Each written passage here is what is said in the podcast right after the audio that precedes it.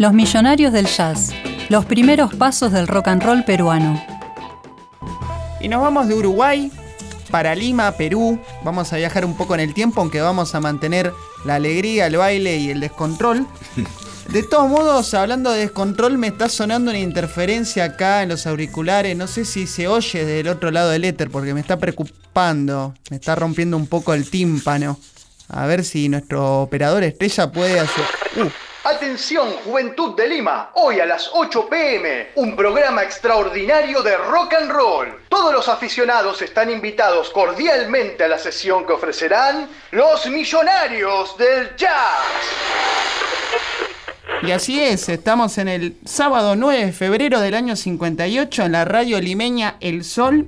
Hay tropas de guardias de asalto apostadas en la entrada de la emisora en previsión de posibles desmanes. ¿Por qué?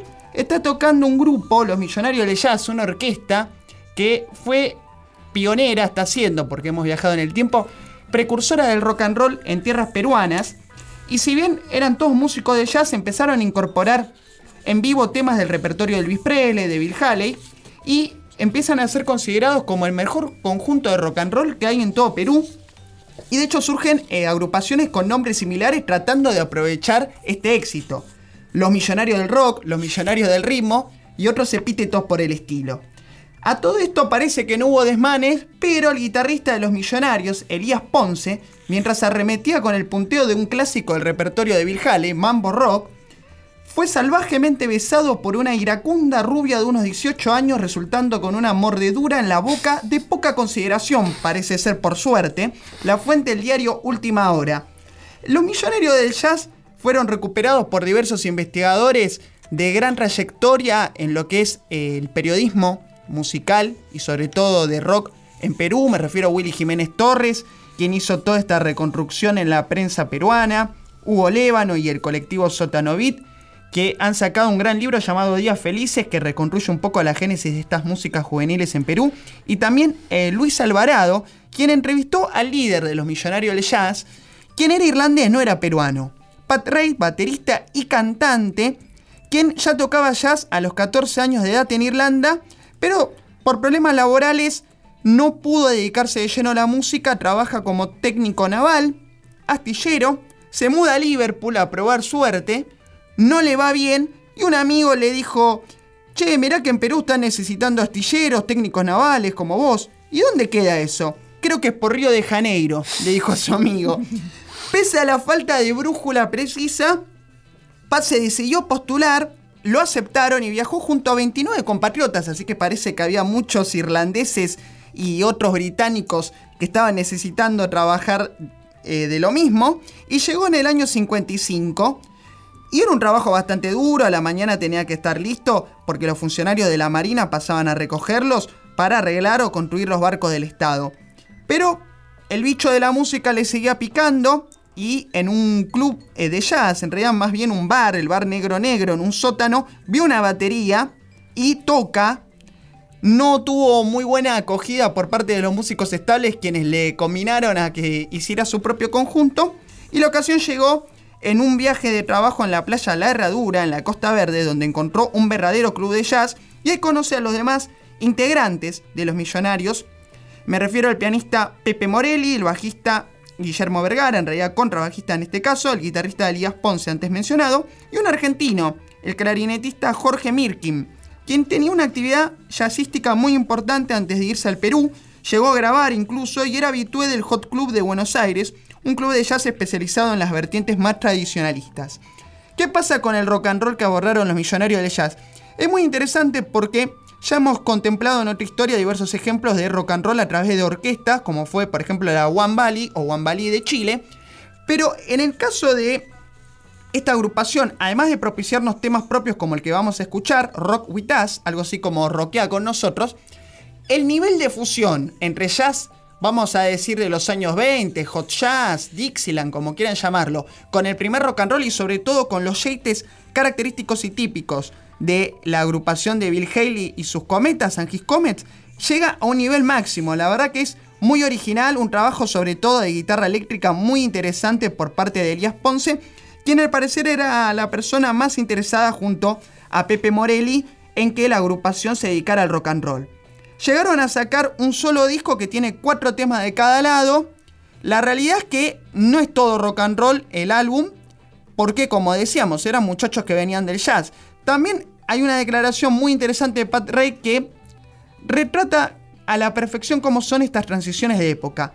Para Pat Ray, quien entendemos que sigue vivo y que es el único miembro superviviente de los millonarios de jazz, el rock and roll es un estilo de jazz.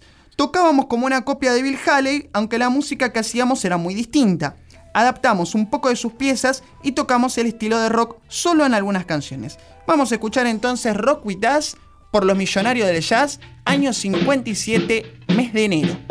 Rock and roll. Rock and roll.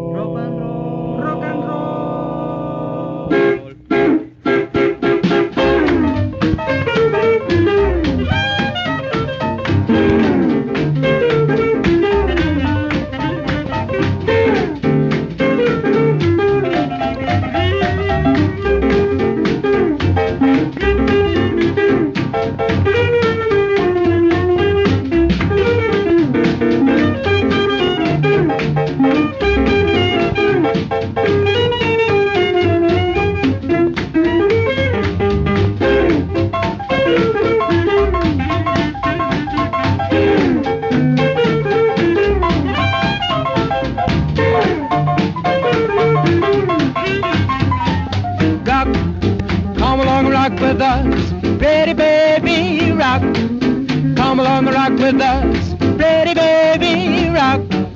Come along, rock with us. We got music that you like. I'm here to play all night.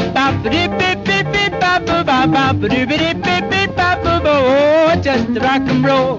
Bop, hope it makes you roll. Bop, bop, bop, bop, bop. Come along, rock with us. Pretty baby, rock. Come along and rock with us. Pretty baby, rock. Come along and rock with us.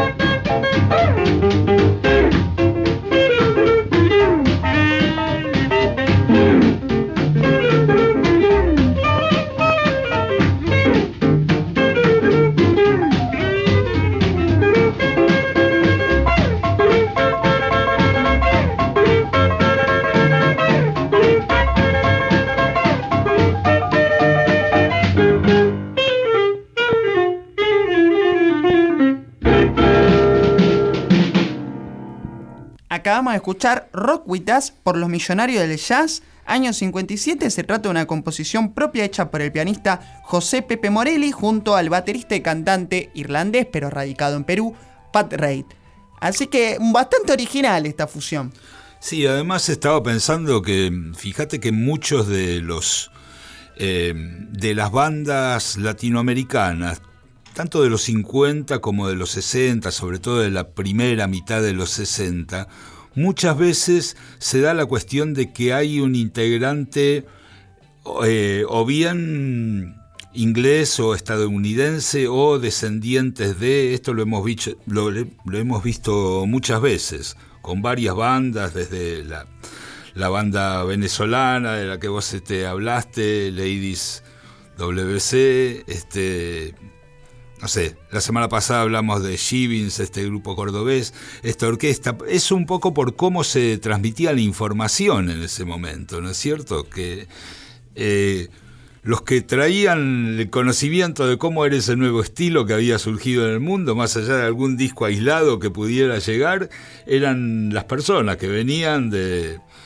directamente de esos países o que tenían padres ligados a esos países, si bien Europa continental o Gran Bretaña o Estados Unidos, ¿verdad? Y además, Claudio, una época de trayectorias muy nómades por parte de los músicos. Porque de repente de estar en Liverpool trabajando podía terminar en Perú sin ningún problema y además de su laburo de todos los días, ir a buscar qué clubes de jazz había en Lima y conocer a los músicos que estaban radicados allá. Y nuestro compatriota Jorge Mirkin, quien luego volvió a la Argentina, no sabemos bien cómo fue el Perú, si acompañó alguna agrupación o se lanzó a la aventura, porque acá él tenía una carrera bastante importante. Y el último tema que tenemos para escuchar es el San Luis Rock. Como imaginarán, es una versión rockera del clásico San Luis Blues de Handy. Fue una adaptación que, según el disco, fue hecha en sus arreglos por el clarinetista Jorge Mirkin. Y es muy interesante porque esto de hacer rockero el San Luis Blues es algo que también efectuaron agrupaciones argentinas, por ejemplo los Music Masters, Eddie Pequenino con la Riven Band que graba en Rosario.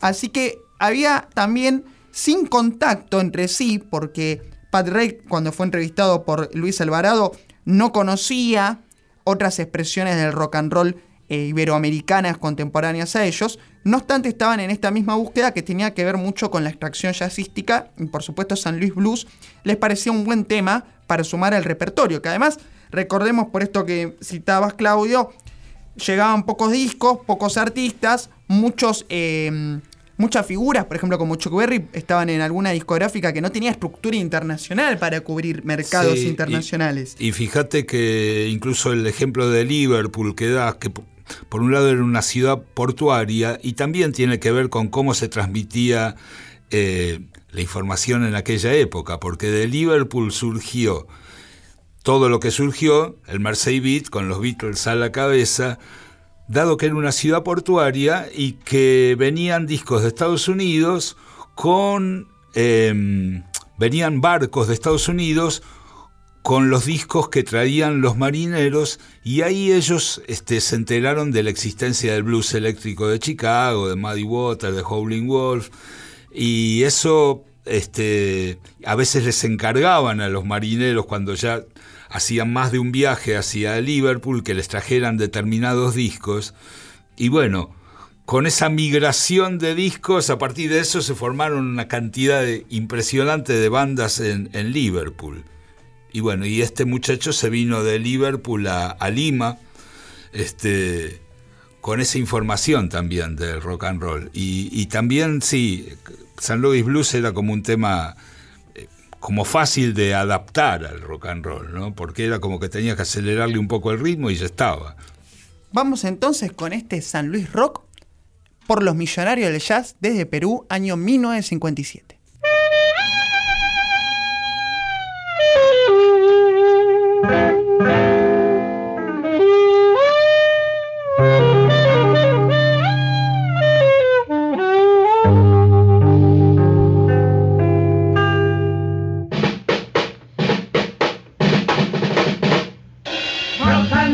Bye.